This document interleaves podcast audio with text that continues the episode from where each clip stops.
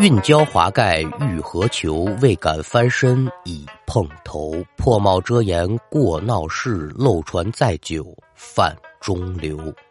横眉冷对千夫指，俯首甘为孺子牛。躲进小楼成一统，管他冬夏与春秋。列位民工，欢迎来到空灵客栈，我是说书人悟空。一起聊聊邪乎事儿。那要听书，您往二零一七年北方某个村子里来看。咱们今天要说这书呢，得从一起连环杀人案开始说。话说这一年夏景天的某一日晚上九点来钟，距离村子一里之外有这么个小学，别看是个村小学，名号很响亮，叫中心小学。在这小学门口啊，慌慌张张来了这么好几位。保安室值班员出门询问缘由，几位为的嘛来呀？这一问干了。本校三年级的学生叫小虎子，放学之后一直没回家，家里人着急呀，一路可就找到了学校。值班员就说了，放学之后这学生都走净了，我检查完了，没没学生逗留。为了让家属安心呢，值班员还特意把人领进这学校又找一圈您看，确实没孩子啊，您别处再找找吧。这村子不同于城市啊，说这村里面可去的地方是很有限的。村干部和校领导得着信儿之后呢，立刻就组织人力就开始在附近找。就当其中一队人找到学校后面一片小树林的时候啊，这其中的一幕吓得在场之人可得说是后脊背发凉啊！只见呢，树林当中有一棵树下躺着上身赤裸的小虎子，再瞧这孩子的前胸呢，已然是被鲜血染红了，胸口正中间赫然有一道大概有三十多公分的伤口。虎子的身体两侧各插着一根缠着绳子的木棒，绳子的另外一头呢，各拴着一个铁钩。这铁钩呢，等于说就把这伤口上的肉给勾住了，生生的扯出来这么一大口子。伤口里外都得说是血肉模糊啊，总感觉是少点嘛。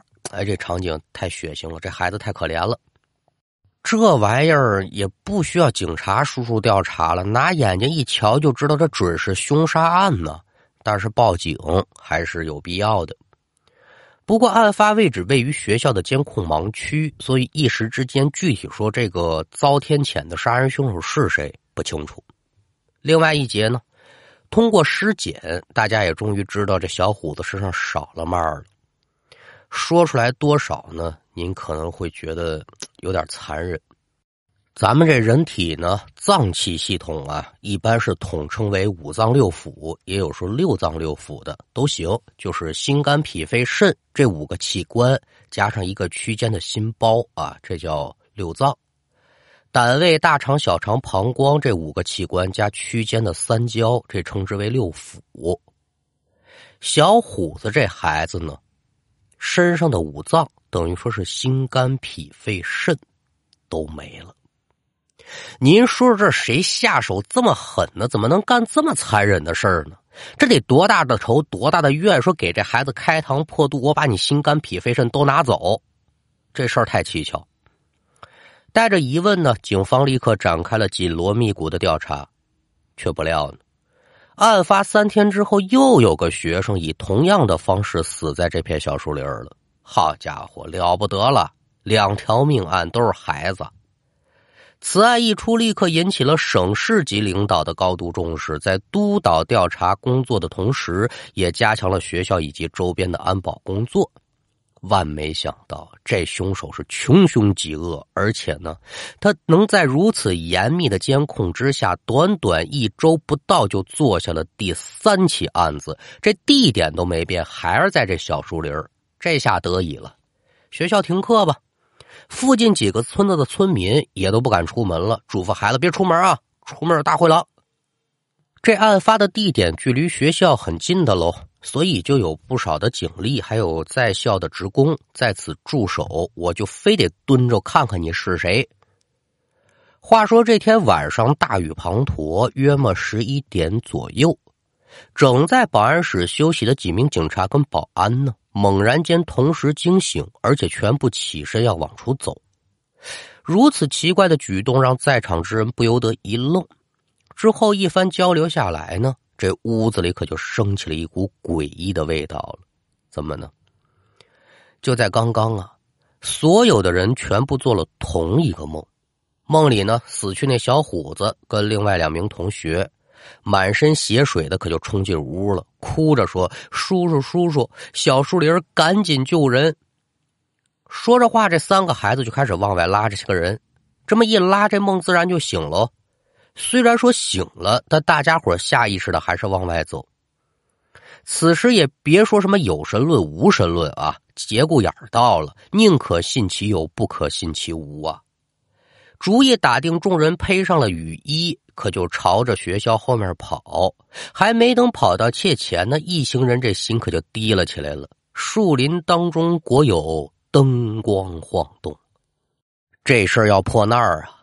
好在说呢，雷雨生做掩护，也不怕打草惊蛇。当下众人是加快脚步，可就在树林包抄。赶等来到了切前，就见一黑衣男子蹲在地上。左手拿着手电，右手执着一把尖刀，拿眼睛可就盯着地上躺着的一个半身赤裸的小男孩。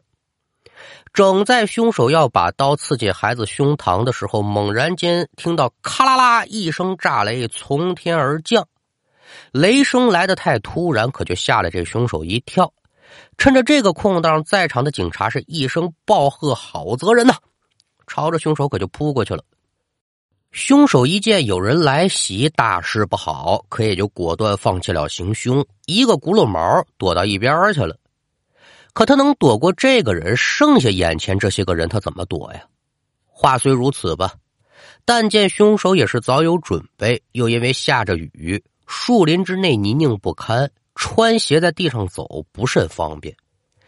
但见这凶手却能行动自如，哎呦，这么多人，竟然能让他找到突破口逃出去了。